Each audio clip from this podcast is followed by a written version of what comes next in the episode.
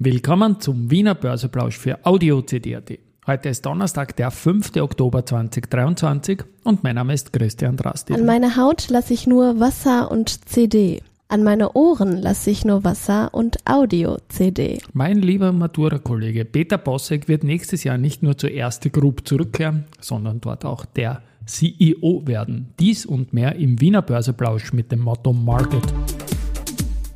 Hey! And me. Market and me. Podcasting for Equity. Mit Hey!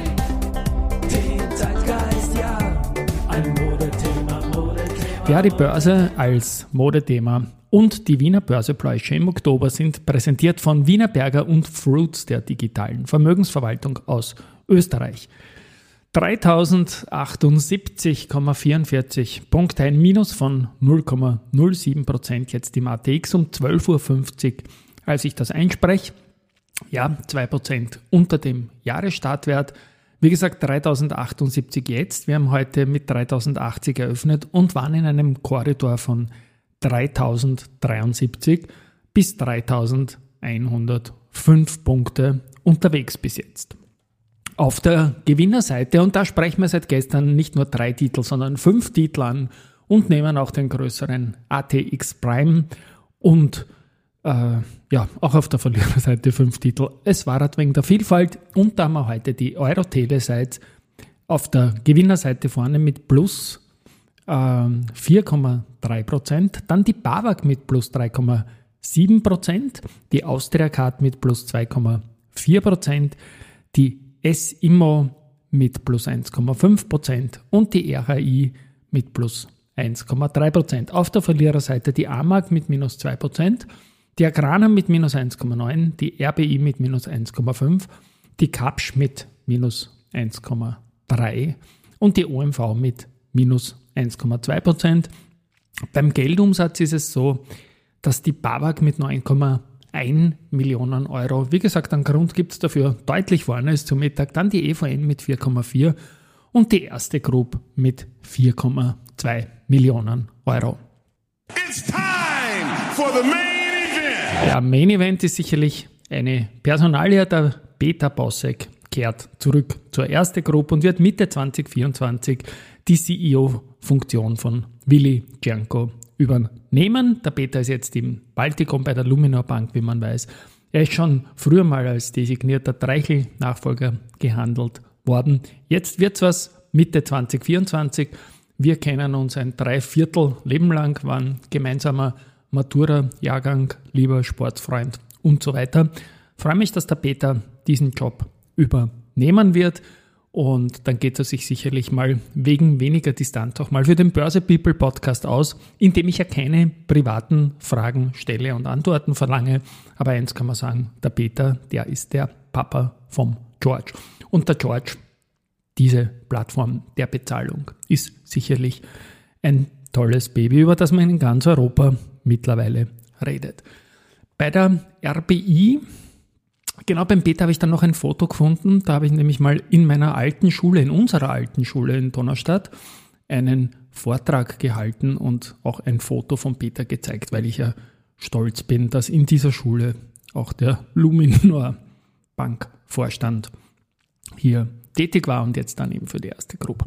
Die RBI, die hat äh, beim Zertifikate Award 1 und 1 zusammengezählt oder hat das schon vorher gemacht, weil da hat nämlich die Börse Stuttgart ein neues Segment Easy Euwax angekündigt.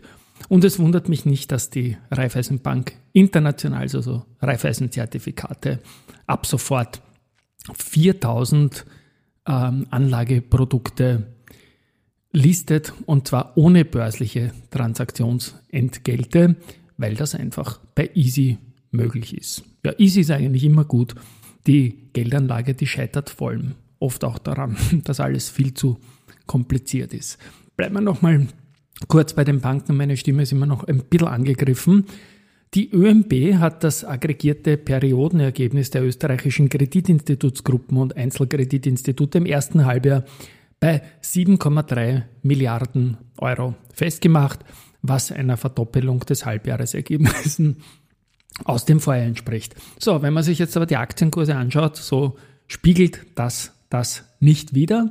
Was auch immer zeigt, dass die ganze Sache dann doch nicht so einfach ist, weil es auch andere Faktoren gibt, die irgendwie reinspielen, wie zum Beispiel Zukunft und Umfeld und Krieg und Regulatorik und überhaupt.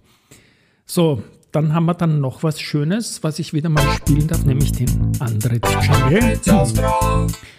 Da darf eine komplette Faseraufbereitungslinie für ein neues Werk in Ägypten geliefert werden. Und da geht es um HDF, MDF aus Dattelpalmwedeln. Also großartig.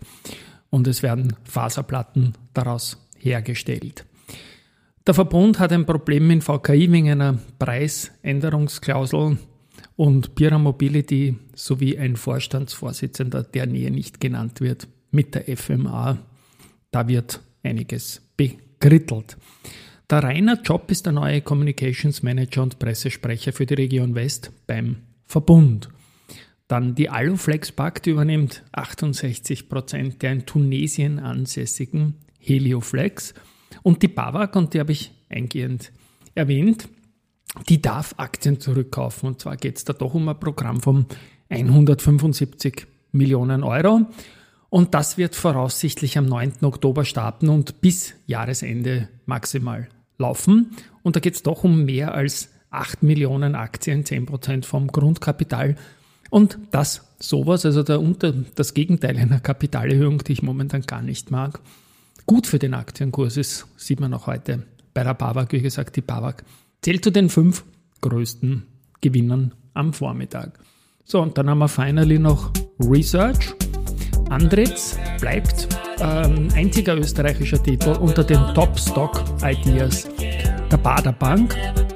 Und ja, die erste Gruppe stuft Telekom Austria mit bei ein. Das Kursziel liegt bei 8,1 Euro, also alles schon nach Abspaltung. Der Verbund wird von Akkumulieren auf Halten zurückgestuft, ebenfalls von der ersten Group. Das Kursziel von 91,2 auf 79,5 und Goldman bestätigt die Babak mit neutral und reduziert das Kursziel von 66 auf 64,5. Ja, das war vielleicht vor dem Aktienrückkaufprogramm, weil so ein Aktienrückkaufprogramm hat ja auch immer wieder dann gewinnsteigernde Einflüsse dann zum Schluss, wenn man die Aktien einzieht. Gut, tschüss jetzt mal und herzlich willkommen zurück, Peter Bossek.